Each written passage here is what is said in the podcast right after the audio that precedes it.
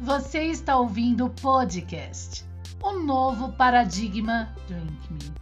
Freud, o futuro de uma ilusão, com Rainha do Sol.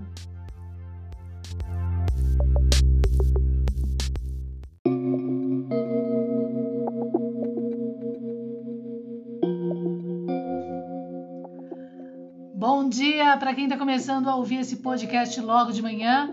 Hoje a gente vai falar sobre o patrimônio psíquico, descrito na obra O Futuro de uma Ilusão de Freud.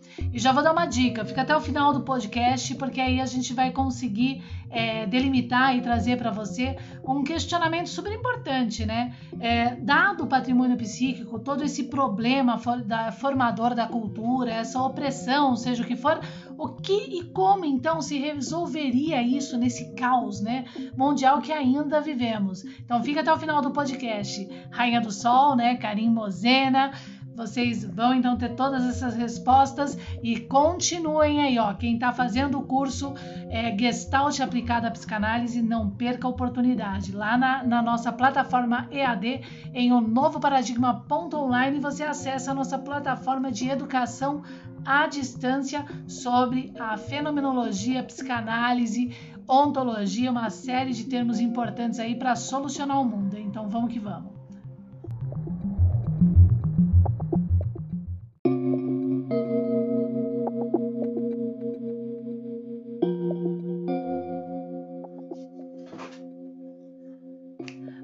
Gente, a primeira coisa que a gente tem que entender, né? Já logo no primeiro capítulo de O Futuro de uma Ilusão de Freud, é o que a gente vem debatendo há muito tempo nas redes sociais de Novo Paradigma, é sobre o patrimônio psíquico. O que realmente é esse patrimônio psíquico? O que realmente é, é isso, né? Que a periferia, a futura periferia tão necessária e para Foucault, né, ela precisa ter como patrimônio para si né? Na verdade, esse patrimônio psíquico é, não foi inventado e nem reinventado. Ele já é uma parte da história da civilização do homem. E por isso, em O Futuro de uma Ilusão, Freud vai levantar sobre esses termos, ele vai colocar esses termos à vista. A importância de se entender a história da civilização e não só isso, como a importância também de entender os hieróglifos. Hieróglifos que foram levantados na época da Academia de Mersenne por Descartes, que é a própria res corpórea, exigindo, né, na verdade, colocando como exigência e levando ao mesmo tempo isso a uma nobreza que já estava é, predisposta a esse patrimônio psíquico da corrupção né? E essa nobreza teria que, através de Descartes, buscar esse aivérsio, destruir os fundamentos adquiridos que se tomou como patrimônio, para então, saindo dessa grande hipnose, finalmente começar a compreender a sua própria história. Olha que coisa. Então, a grande hipnose que gera, é geradora das grandes neuroses, também não é aquilo que vem a ser é, um novo na época de Freud, tá? Aonde vai se levantar Saussure da, da, da linguística, aonde vai se levantar Russell com a res corpórea de Descartes, levantando os problemas da Gestalt de Kuller, aonde vai se levantar é, é, Charcot, né, para é, colocar à prova o problema da hipnose e à prova a existência do sistema, a primeira tópica de Freud, que é a existência do, é, do sistema psíquico, através de uma linguagem gestaltiana que é metafísica, é da corda, é euclidiana. Euclides que foi corrompido. Então, Todos esses pormenores fazem parte agora da luta dos clássicos e não só né, contra essa história, esse problema histórico, como agora também contra esses alemães da escola de Berlim, né, dessa Gestalt, originalíssimos conforme Healy, e contra Dilthey, que se levanta antes. O pai né, da futura ontologia de Heidegger tentando fazer com que Platão permaneça como aquele homem, aquela academia que realmente é a única a ser reconhecida na formação. Isso tudo é um patrimônio adquirido. É um patrimônio da formação e que faz nascer agora uma cultura mundial. E por isso que Saussure vai ser super importante. Desculpa se eu não sei falar o nome dele, né? É Saussure. Saussure. Eu não sei se eu, se eu falo o nome certo, mas ele é super importante na condição agora linguística para explicar aquilo que o próprio Freud vai falar nas suas obras completas quando ingressar sobre os termos é, dos lapsos, né? A língua. A língua é a estrutura mais importante né? E nessa sociedade humana, dentro desse patrimônio. Porque veja bem, é, na questão da linguística, e que a gente vai ver aí no curso, quem está acompanhando o curso, tenho certeza que está é, amando, né? Porque são termos importantíssimos e com a res corpórea da, é, da, verdadeira Gestalt, né, que é de Descartes, um cartesiano que se declara metafísico dentro da sua obra O Discurso do Método, né? Então, na questão da linguística, o que, que a gente vai ter? A gente vai ter os problemas que Susso vai levantar muito bem, que é a questão da arbitrariedade da palavra né, na sua na, da língua, na verdade, da língua num, conte, num contexto geral, né, entre o seu significado, né, e, e, e o seu, de alguma forma, é, é significante, por assim dizer, tá? É, no caso da palavra, não importa se essas notas mudem, venham a mudar. O problema agora é a condição de conceito, né, do termo em si né, que vem a ser agora pela arbitrariedade imotivado. Né? Imotivado, ou seja, o conceito não se encaixa, ele não tem um motivo com aquela realidade colocada. Como que a gente vê hoje na nossa modernidade? Eu vou, eu vou trazer essa explicação porque ela é muito importante.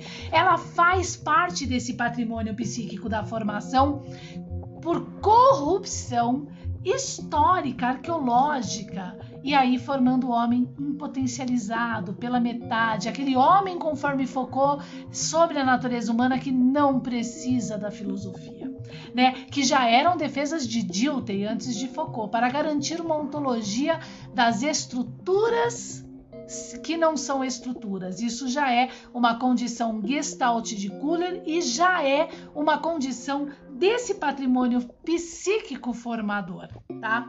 E aí eu vou explicar as estratégias do patrimônio psíquico. Então fica até o final, porque lembrando, eu também vou trazer as soluções, né? Os pontos de soluções e conforme o próprio Freud aborda.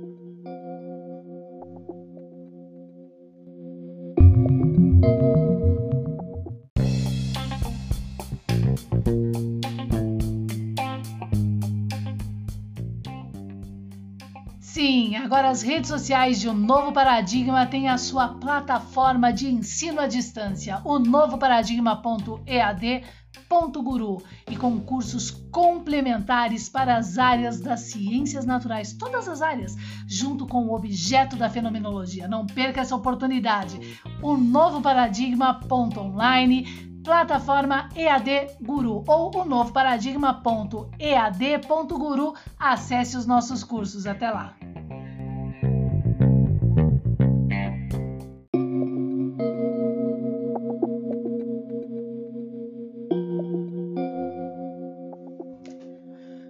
Gente, vamos lá entender então. Eu vou colocar esses pormenores, vai ficar bem tranquilo de compreender e ao final não se esqueça, eu vou dar a dica que Freud dá é, sobre como então resolver esse problema que é um caos mundial, né? Esse problema da formação, é, esse patrimônio psíquico, o povo em si, né? Que já está formado sobre essa corruptibilidade e tudo mais. E é onde a luta não é fácil, não, tá? Mas vamos lá que vamos que vamos, hein? vai ser tranquilo de entender. Atualmente, né, nós temos na área da psicanálise, sem ofensas, tá, gente? termos sendo colocados pelos tais terapeutas famosos. Lembrando que Freud ele tem uma frase que ele fala que se uma medalha fosse o suficiente para garantir, né, me garantir como uh, um pensador famoso, né? Então ele já traz essa crítica a Freud. Isso na época dele. Por quê? Porque isso já era uma estratégia também midiática na época de Freud. A gente tem isso claramente nas obras completas, quando ele expõe os problemas da hipnose. Veja bem, vou colocar aqui, para quem está acompanhando o curso, vocês vão ter um documento sobre isso, vai ficar tranquilo de entender mais ainda, né? Se ler o documento e ouvir esse podcast mais ainda, mas vamos lá. É, é tranquilo também de compreender. Charcot estava na luta junto com colaboradores para provar os problemas psíquicos gerados por estruturas que hipnotizam, tá? E antes mesmo da hipnose aplicada individual, nós temos a grande hipnose. E é através da hipnose aplicada individual que nós conseguimos então alcançar aquilo que é, na primeira tópica de Freud vai ser colocado é, como sendo o inconsciente. Né? Então a gente tem o consciente, o inconsciente é, no sistema psíquico, que é a primeira tópica né? O consciente, inconsciente e o pré-consciente. Veja bem, a hipnose aplicada, ela prova, junto com os lapsos, né? Ela prova a existência desse campo dentro do sistema anatômico do, do cérebro, mas que vai agora de forma gestalt para um corpo menos denso, né? E superior ao sistema psíquico que vai estar envolvido com sinais elétricos, que vai emanar atomicamente de alguma forma essa energia, é, é, essa massa energética, por assim dizer, porque a gente vê a energia, logo ela também é matéria, mas menos densa, é, de forma agora a conduzir a perceptiva a, a, percepção mesmo, né, desse sistema psíquico, que ele está lá no cérebro, ele existe, só que ele é mais, é, é, ele é menos denso, ele não é físico, né? Então por isso que é Gestalt né, nesse sentido e aplicada. A Gestalt da Escola de Graça, que é, é de Benuti, que desapareceu né, nessa época, ou seja, ele foi obviamente assassinado para ser trocado e para se manter aquela Gestalt corrompida dos alemães da Escola de Berlim, conforme expõe é, Giovanni Hilli na sua sétima no seu sétimo volume, né, sobre a história da filosofia. E que vocês também têm essa obra ali gratuita dentro do curso Gestalt, a Gestalt aplicada, tá? Mas vamos lá, gente, aplicada à psicanálise.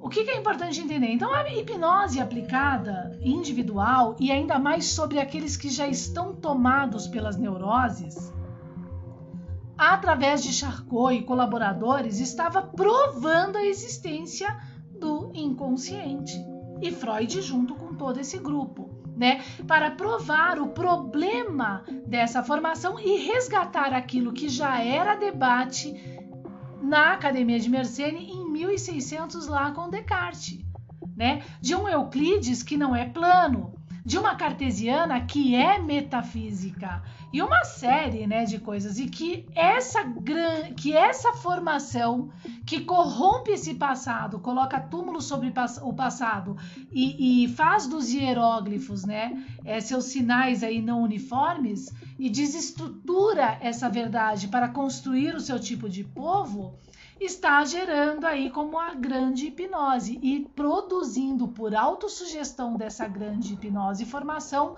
agora, isso numa psicanálise social, tá gente? Isso Freud traz claramente dado o conhecimento do objeto. Então as, a grande neurose, tá?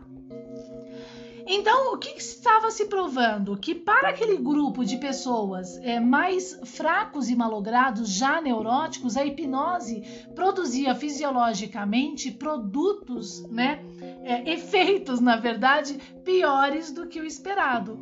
Né? Então, isso não, chegou a um ponto que não dá mais. Né? Não, não dá mais para ter um sistema social desse jeito, né? E por quem? Pelos proibidores que privam, né, a possibilidade pela formação do povo compreender esse passado e que não é a religião. A religião ela faz parte do patrimônio psíquico desse jogo, junto com essa ciência né, do, essa ciência da, da, é, é, da escola de Berlim, onde está Kuller e seus colaboradores. Veja bem, nós temos alemães na época é, em favor da verdade, tá? É, não, é, não são todos, né? E na mesma luta lá com Freud, como por exemplo é, Fuel, né? Entre outros lá. Então Freud não traduzia para os alemães à toa todos esses pormenores na época para resgatar a verdadeira Gestalt. Russell não se levantou à toa e tudo mais. Então, entendendo o problema formador a princípio, que não é religioso, né? Agora a gente entende é, o problema de uma psicanálise, né, que se transformou em tudo é sexual, certo? Por quem? por causa do problema de Wilhelm Reich, que era um sexólogo que foi conhecer a psicanálise de Freud e se tornou um dissidente de Freud. Então ele faz com que tudo se torne sexual, de forma a confundir todos esses processos. Então se levanta aí futuramente Piaget para provar que não, não é tudo sexual, né? Por quê? Porque a gente tem um problema gestalt já instalado e midiático nesse jogo do patrimônio psíquico na periferia e até para o elevado, né? As manobras da escola de Berlim foram fortíssimas. E uma das primeiras manobras e desses colaboradores foram matar Benuti, tirar Benuti da escola de Graz, porque eles estavam sendo pressionados demais. Então foi uma forma deles tirarem Benuti, matando Benuti. É, desapa Benuti desapareceu assim do nada, né? E quem estava aprovando essa gestalt estruturalista, tá? Então vamos aos termos agora, né? Concluindo isso que eu acho que é super importante, vamos agora entender os termos utilizados é, nesse patrimônio psíquico numa condição de linguística, como eu prometi, que é importante, né? É, através da arbitrariedade da, da é, do contexto da língua, tá? Vamos entender então isso rapidamente.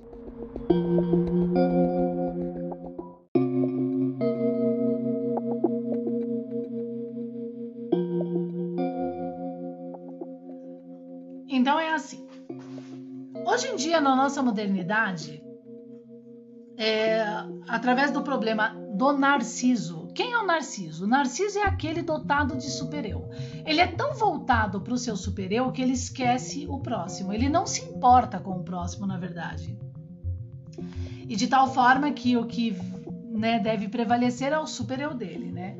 Então, é, ele, ele chega a ter uma tendência à psicopatia dado esse problema né? E ele faz isso de forma assim consciente e unido à perversão, tá? À perversão. A vítima, né, as vítimas do narcisos, né, dos narcísicos de alguma forma, e até conforme é, é, Freud, são aqueles que é, atualmente né, tem esse termo, são os codependentes ou os oprimidos, né? Quanto mais fraco e malogrado, né? Quanto mais temeroso na condição da prática do bem, que é uma virtude, né? Mais é, é, se tem a tendência de estar sobre as mãos de um perverso narcisista. Veja bem, nós estamos levantando isso na, na, no podcast de provérbios, né? Provérbios através de uma análise eleata, com objeto não místico, que é uma constituição da formação, uma tábua ontológica do ser. Provérbios é bem claro. Deus não gosta do ignorante, porque o ignorante permite a existência do perverso.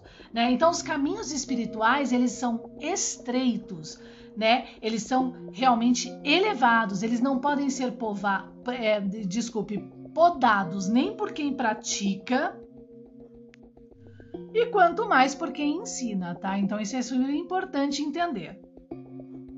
Então, nesse caso, é, é, esses que, que tendem a, a, essa, a essa fraqueza, a se permitirem a ser malogrados, são os, os mais aí é, vítimas, infelizmente, dos narcísicos. Então, o que, que nós temos atualmente na nossa modernidade? Nós temos um autor que foi diagnosticado como um praticamente psicopata, né? Que escreveu uma obra, ele é lá da, da lá para o lado lá da Alemanha, que escreveu uma obra que existem, e ele pode declarar isso, ele se tornou um terapeuta famoso, hein, gente? Ele pode se declarar isso, porque ele participou da experiência para dizer sobre isso. Então, que existe agora o narcisista invertido. E aqui a gente já tem um problema seríssimo, que é o ponto do jogo do patrimônio psíquico através da língua. Como que funciona isso? O narcisista invertido, na condição, é, ele é, é, um, é um termo agora extremamente motivado ao seu contexto. Por quê? Porque, como há uma falta de concepção sobre a verdadeira gestalt aplicada, não consegue então e uma falta de entendimento euclidiana, né, da res corpore, sua resistência e que é gestalt aplicada, para quem está fazendo gestalt aplicada à psicanálise está entendendo todos esses termos, nós temos agora uma relação com o corpo verbo narcisista invertido e motivada, conforme sussurro tá? Porque veja bem, gente, vai ser muito fácil de entender. Fica até o final desse podcast, desse agora, né? Que vai ser muito fácil entender. O narcisista, ele é um corpo. Vamos fechar, porque assim, ó, narcisista não é uma girafa. Tá? A girafa pode ser narcisista, mas narcisista é narcisista, girafa é girafa. Narcisista é narcisista, codependente é codependente. A gente precisa primeiro separar isso na corda. O codependente é o extremo da corda do narcisista. Enquanto o narcisista é o perverso, tá? O codependente, ele é o que depende, ele é a vítima, ele é o coitado e que não consegue lutar pela perversidade, tá? E o codependente, ele é tão submisso que ele permite a existência do narcisista sobre ele. Ponto passivo, tá? Agora, dado o entendimento desses dois corpos inseparados, codependente e narcisista, o que é um narcisista invertido? Porque invertido é o seu oposto é imotivado, é ilógico essa nomenclatura. Então veja como o, o, o, patrimônio psíquico ele trabalha de forma sutil. Ele coloca um cara que é, ele tem a experiência de ser um narcísico violento, é, aí ele se transforma esse narcísico parece conto de fadas, né? Mas do terror. Ele se transforma em um grande terapeuta e exemplo para os fracos e malogrados, e agora ele ainda tem a capacidade, esse narcísico, né, de imputar regras diagnósticas para a área, como tal narcisista invertido, né? Como a cultura ela não tem por formação o entendimento da corda euclidiana e do corpo gestáltico, né, da estrutura, né? E a, a, nossa modernidade vive sim uma histeria generalizada, então não consegue perceber esses pequenos detalhes. E dentro dessa condição imotivada agora, dessa arbitrariedade da palavra, se ela se torna linear, vai chegar em um tempo, por duração também são críticas de Bergson, né? Vai chegar por um tempo no coletivo que isso vai se tornar uma grande histeria e pior ainda, a própria área da psicanálise, né, da psicanalítica, da psicologia e psiquiatria vai estar diagnosticando o coitado do codependente como narcísico né? E, e praticamente é, é, praticando crimes sem precedentes à própria humanidade, né? E a esses fracos e malogrados, né? A gente vai regredir realmente ao primitivo, porque estamos infantilizados. E pior ainda, quando você traz, não, não generalizando todos, mas quando você traz esses objetos à perceptiva, você ainda quer. É, é, eu cheguei, infelizmente, a ouvir isso, né? Quem é você? Porque cadê os terapeutas famosos, né?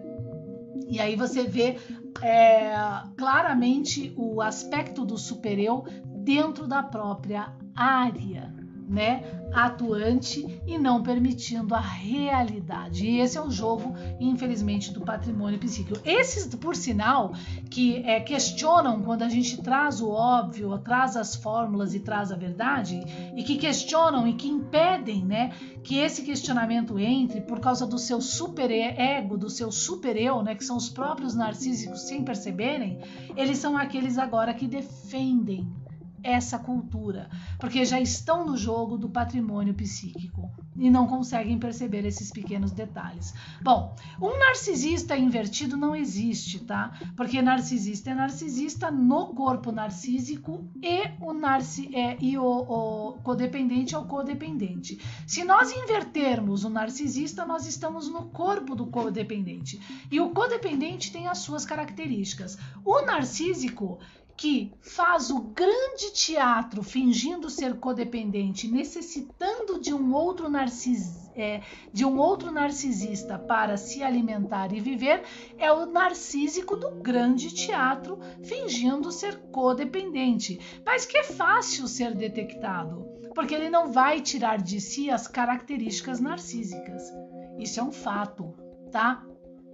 Então, na condição agora da palavra, da própria CID, do diagnóstico, ele não pode ser classificado dentro do corpo narcísico como um narcisista invertido, mas um narcisista teatralizado, um narcisista é, é, é, que tem uma potência é, mais talvez assustadora, porque ele consegue teatralizar uma codependência com a sua perversidade. Então ele é praticamente quase um psicopata, tá? Né? Então isso é importantíssimo. Esse é um dos jogos que a gente tem do patrimônio psíquico. Acho que aqui ficou muito claro. O outro eu já coloquei aqui nos podcasts é aquilo que Nietzsche já declarava na obra O Anticristo entre um jogo da corda de uma ciência pela metade e um cristianismo né, falseando verdade esse verdadeiro objeto arqueológico que tem a forma de uma taça. Mas que Nietzsche é o melhor, né, em a obra O Anticristo, para então é, aplicar o patrimônio psíquico. Porque quando Nietzsche mistura Paulo Apóstolo e Spinoza ao cristianismo que falseia a verdade e faz Spinoza e Paulo Apóstolo se tornar até é, antes lá de 1900, né, é, é, se tornar um é, do, do sistema papal, né, que corrompe esse objeto arqueológico e o próprio Jesus, o próprio manuscrito, por perceptiva, tá? Ele nem precisa mexer na letra, basta ensinar do avesso. É, então, aí a gente vê realmente quem é Nietzsche, né, gente? Então, é, isso é um outro pormenor importantíssimo. Lembrando que vários defensores dessa cultura é, e idólatras de Nietzsche né, não é, permitem a. É, quando se traz é, o objeto e a verdade, a existência né, dessa verdade para os outros. Isso é uma realidade, tá, gente? Lembrando, hein, gente, que é importante a idolatria ela não está só na religião, tá? Vários idolatram Einstein e se permitem serem oprimidos, estarem abaixo, né? É pelos seus egos, pelos seus já é, formatos egocentrados, narcísicos, por mais impotencializados que estejam, né? E principalmente quando chega alguém com um objeto e do nada, né? Literalmente saiu do nada, não tá na mídia, não sei lá, e com o objeto chega e aparentemente parece que está sobrepujando é, a pessoa e o seu setor e tudo mais. Essa é a nossa realidade. Mas fica até o final hein, desse podcast que Freud trouxe uma solução para isso. Eu acho que vai ajudar. Tá? O importante é entender aqui o patrimônio psíquico e a realidade de Descartes. Vamos falar de Descartes rapidinho, explicando a Gestalt já em 1600, hein? Vamos lá.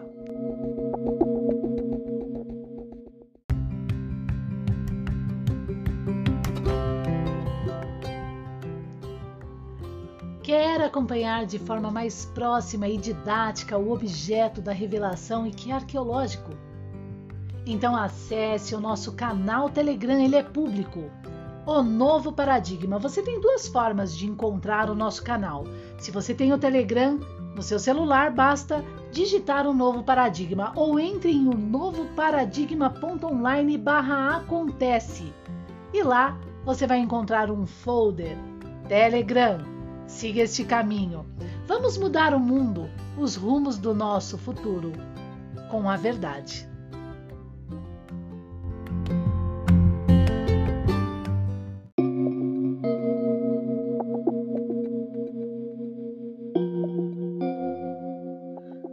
A Gestalt de Kuller, da Escola de Berlim, da época de Freud, é uma Gestalt, gente, é totalmente é, da ilusão mesmo, né? E na verdade é que sofre uma sublimação da formação. Em que sentido? Ela forma a pessoa é, do sólido sem passar pelas etapas do líquido e já está no gasoso. Né? Ela, não ela não explica as estruturas, tanto que agora na nossa modernidade com a ontologia de Heidegger, né, nós temos linhas científicas das estruturas, né, usando estruturas, mas declarando de pé juntos que não são estruturalistas. E o tempo todo na oratória, estruturando tá? E quando você fala, olha, mas não, mas não, é, é ou, ou seja, a nova histeria moderna e nas áreas da ciência se chama neurastenia, uma letargia lógica. Né? E em função da ontologia de Heidegger, tá? Isso é muito sério, muito sério, tá? Mas vamos lá então né? Porque entra o negacionismo, a gente vai negar, negar, que é a própria ontologia aplicada de Heidegger. Na minha obra, O Futuro Social de Heidegger, eu exponho, é uma obra difícil, sim, mas deve se ler, é importante. Eu é, abro todas essas chaves dos problemas da, da obra O Ser e o Tempo de Heidegger, tá? Com o objeto da, da da Gestalt, o verdadeiro objeto. Vamos lá rapidinho. Então vamos entender o objeto na Gestalt, né? É, o, o que, que a gente tem? Para se chegar àqueles corpos menos densos, nós passamos por várias ondas né? E de sobreposição espacial até esses corpos menos densos. Vamos à prova na experiência? A gente tem o nosso corpo físico, que é a nossa pele, né? O nosso corpo é fechado, por isso que ele é uma circunferência, porque ele é fechado, é um corpo inteiro, né? Se eu rasgar minha pele, tudo sai para fora. Então a gente tem várias estruturas internas desse corpo físico agora implodidas para dentro, que é o nosso que são os nossos órgãos, que é o sangue, e aí mais sobrepostamente agora a esses órgãos físicos que são menores que meu corpo totalizado, nós temos agora é, sistemas é, fisiológicos, bioquímicos, na verdade, ali interagindo. Então a gente vai ter, vamos, vamos classificar de forma anatômica, a gente vai ter a molécula, da molécula a gente vai ter as. É, Peraí, desculpa. A gente vai ter a célula, né? Desculpe, da célula a molécula, da molécula o átomo, do átomo a, o universo quântico, tá? E nessa condição já entre átomo e quântica, a gente vai ter do átomo uma uma emanência de emanação, não é I, é emanação, uma emanação de energia.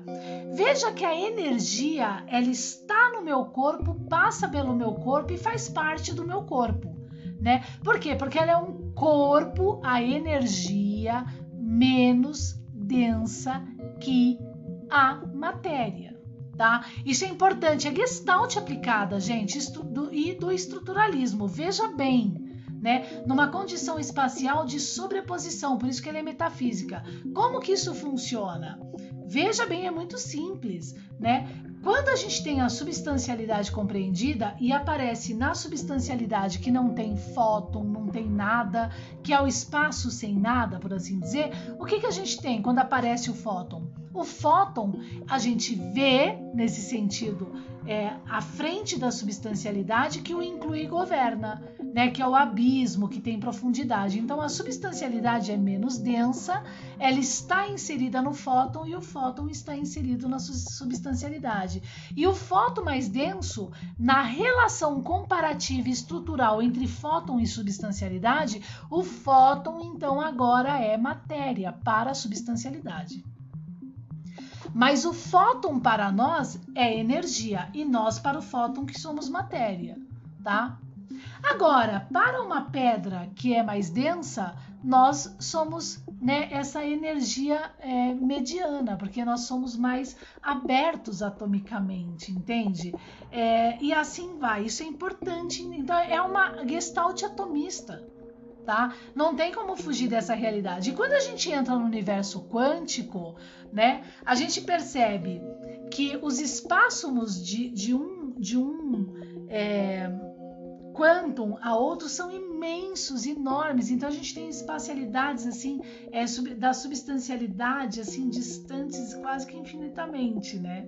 De um quantum a outro. Isso é importante também porque é a resistência da coisa, né? Que vai então também determinar, né, os objetos, né, na matéria. E de tal forma que a gente consegue até manusear isso quando se compreende, tá? Então, é, essa Gestalt, é você viu que a gente não passou do sólido para o gasoso, a gente foi por estruturas e chegamos ao gasoso, né? A esse sistema, é, essa primeira tópica, né, é, de, de Freud e que é agora o sistema psíquico que está inserido no logos. O logos é mais denso e dentro do logos nós temos agora uma substancialidade menos densa e sobreposta que é o sistema psíquico tá? E que está diretamente relacionado aos sinais elétricos, né? Aos sinais, né? É, é, dos nossos neurônios, né? Bioquímicos, né? E elétricos do nosso, dos nossos neurônios. Essa emanação atômica e que no tempo e espaço, né? Está decaindo decaindo e formando as memórias, e dentro da onde? Agora da nossa anatomia cerebral, da ma na massa cinzenta, porque uma boa parte está ali se condensando na própria matéria da massa cinzenta. Tá? Então, quando a gente entende todo esse processo, a gente constrói autômatos, que são robôs. Né? Então, isso é importante. Então, isso já era debate de Descartes lá na época da Academia de Mersenne essa Gestalt, quando ele explica né, de forma muito clara a condição do amor, do ódio e do da paixão, tá? Na linguística, vamos levantar isso que é importante, vamos levantar esse Descartes, compreender esse Descartes que é importante como a res corpórea e a resistência. A paixão, ela tem uma resistência maior, ela é um conjunto, né? Ela é um, é um corpo né, circunferencial, porque a paixão, é paixão não pode ser tesoura, por exemplo, né? Então a paixão ela é um corpo circunferencial nela que inclui dentro dela todas as paixões, todas as paixões.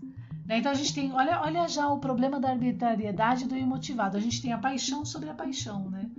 Então a paixão é um corpo gordo, enorme, infinito que vai guardar todas as paixões dentro dela né? Que são os seus filhos paixões, vamos colocar assim. Então, essas paixões que a paixão guarda dentro dela como corpo são várias, são praticamente infinitos. E dentre essas paixões nós temos o ódio, nós temos o amor e nós temos também até o prazer, né? Só que o prazer e o desprazer já não é agora dentro da condição é, do corpo paixão e das pequenas paixões, é esse corpo maior e menor do conjunto, tá? E, e, e, desse sistema contido dos menores dentro do conjunto maior que é a paixão. Então, as menores paixões estão dentro do, do conjunto maior, a, a, paixão. Isso vocês vão ter aí é, em vídeos muito bem explicados no curso é, Gestalt aplicada à psicologia, à psicanálise, tá? Então é importante tá aí nesse curso aí, ele tá bem acessível, vale a pena. Mas vamos lá então. A condição agora do prazer e desprazer, ele se torna aquilo que eu chamo de cisalhamento né, do sistema da res corpórea junto à resistência. Porque todo o, o, corpo menor e até a própria paixão, que é o corpo maior, ela pode é, sofrer agora dentro do corpo homem um prazer e desprazer. A gente pode ter em algum momento um desprazer pelo ódio e pode ter um prazer pelo ódio, concorda comigo? E a mesma coisa pelo amor. Então, olha como essa estrutura é super importante e ela é gestalt, certo? Da aplicação. A gente, por quê? Porque a gente colocou um corpo contido no outro. E tudo isso agora vai totalizar um sentido, né? Então, a própria linguística aí de Saussure. Desculpa se eu não falo o nome certo, tá, gente? Mas é importante entender isso aí. Então, entenderam? Então, isso Descartes já debatia em 1600, tanto que ele fala que a paixão ela é, um, ela, ela é maior. E aí o que a gente vai ter? Aquilo que, vê, que ela está na alma, porque ela está no logos como uma condição maior, onde corpos menores vão se encaixar dentro dela, que é o amor e o ódio, por exemplo. Tá? E dentro dessa perspectiva, né, gestaltiana, estruturalista e uma série de coisas aí junto e, e psicanalítica, né, a gente vai compreender claramente a diferença de prazer e sexo, porque sexo é dos corpos menores. Né? Eu não expliquei aqui sobre o prazer e o desprazer? Então, se não entender esse estruturalismo que foi corrompido pela escola de Kuller, a gente então cria essa histeria moderna e dentro das próprias áreas, né? É, aí, de um lado, não sabendo combater as ideologias de gênero e de outro lado, né, é, acreditando na própria ideologia de gênero, sem ofensa. Mas a gente tem que ser realista, né? A ciência, ela é como o próprio Freud diz nas obras completas dele, né? A, e no volume 15, vai lá conferir, né? A ciência é aquilo que prova, provado, né? O, o importante é provar. Então, é acima da autoridade está a prova, gente.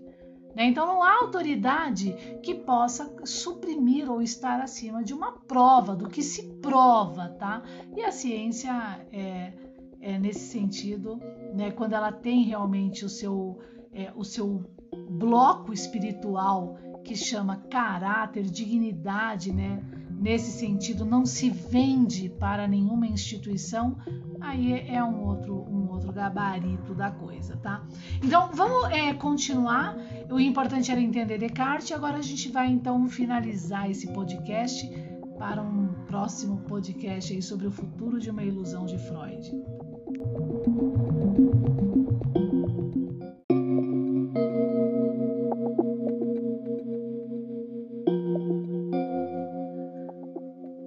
Então vamos lá, a gente então conseguiu entender esse jogo, né, da cultura em primeira instância que agora alimenta esse patrimônio.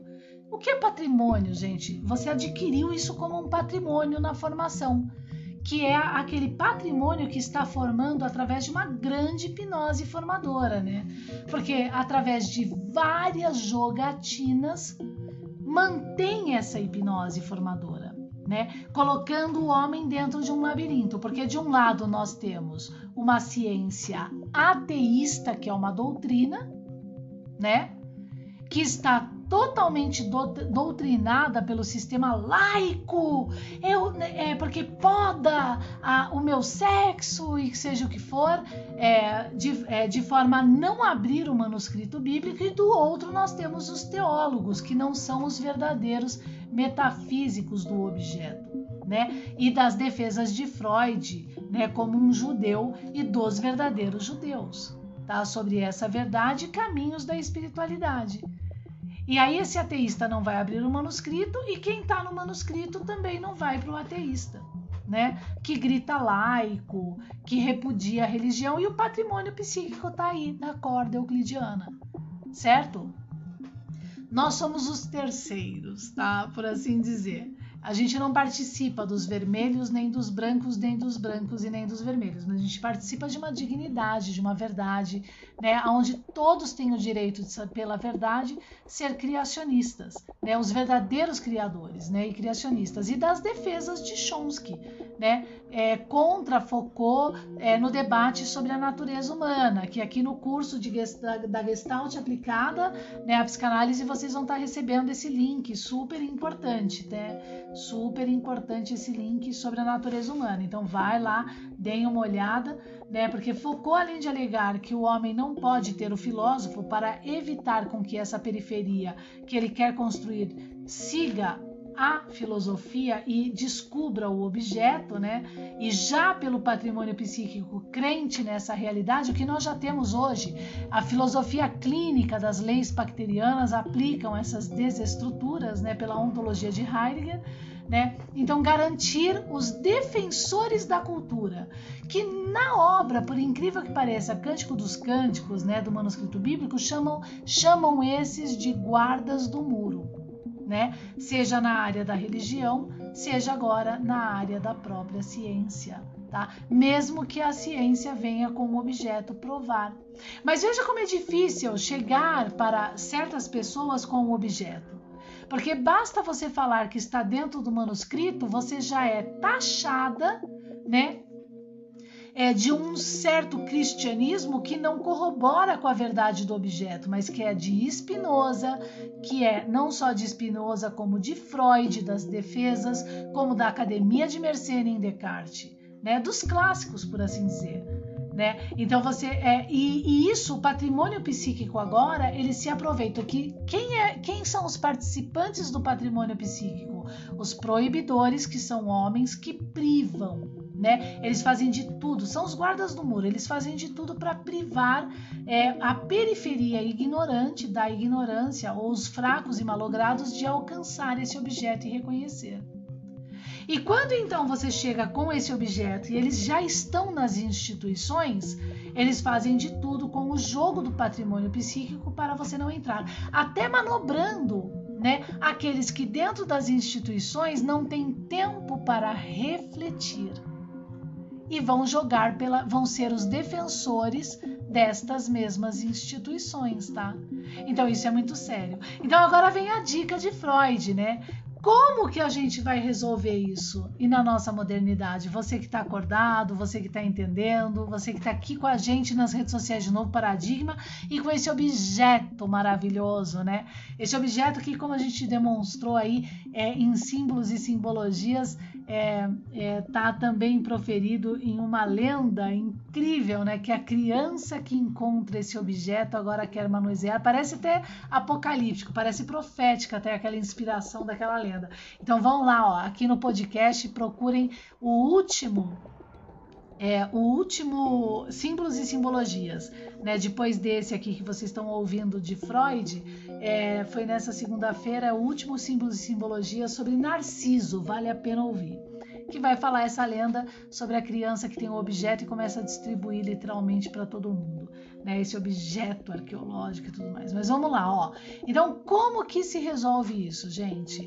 Tem um jeito de se resolver a partir da própria instituição que acorda, que coloca em primeira instância o caráter, que entende que a verdade realmente é para todos, né? E em um elo agora midiático começa a instruir pela verdade. Uma outra condição é que já é dos clássicos posteriores como defesa, tá? É, depois de Freud. Quando a psicanálise ela realmente for reconhecida na sua verdade, né, e aplicada para todos, que é essa psicanálise que eu trago aqui com o objeto da res corpórea, com a resistência também para vocês, aí também é uma outra história, é um outro futuro, é uma outra vida, né, gente? É, é... Agora, é difícil, né? Na atual situação que a gente está, é difícil? É, é, é, mas, mas não desista, não, é, não, é, não permita a resistência. Né, é, contra é, o objeto. Ao contrário, faça o objeto abrir o seu botão, né, florir para todos, porque é a única forma realmente de se inverter essa, é, essa ampola, né? esse jogo. Se você criar a resistência, agora se ficar esperando, a resistência é, que gosta de criar os fracos e malogrados, ela vai então permanecer. Mas não é o que está aí, né? Se você segue, tá? Profecias não tá nas profecias. O importante é, vamos esquecer profecia. O importante é entender o objeto e a sua realidade dentro da ciência em primeira instância. Obrigada, até a próxima. E ó, se você não está fazendo o curso da, do, da nossa, do nosso ensino à distância e sobre a Gestalt aplicada na psicanálise, faça parte, vale a pena. Você vai ter esse curso aí por 12 meses, você vai poder pagar ele seis meses né? E vai estar liberado para você por 12 meses. Olha que maravilha, né? Então vale a pena. É um curso complementar para você que está na área jurídica, na educação, você que está se graduando, fazendo pós-graduação ou mesmo mestrado, psica, é, psica, é, trabalhando aí com psicanálise, né? Você que é terapeuta, você que é mãe e você que é pai, né? E que gosta de estudar, gosta de pesquisar, os termos são, é, são mais profundos, não é que são fortes, eles são mais profundos porque vão usar termos técnicos e tudo mais?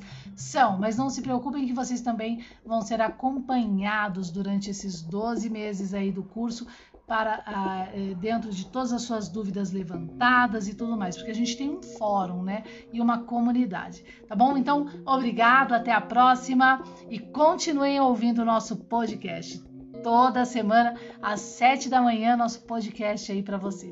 Obrigada.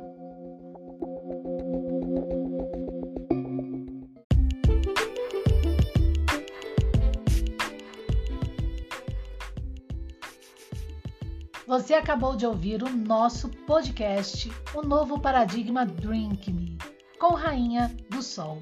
Siga as nossas redes sociais.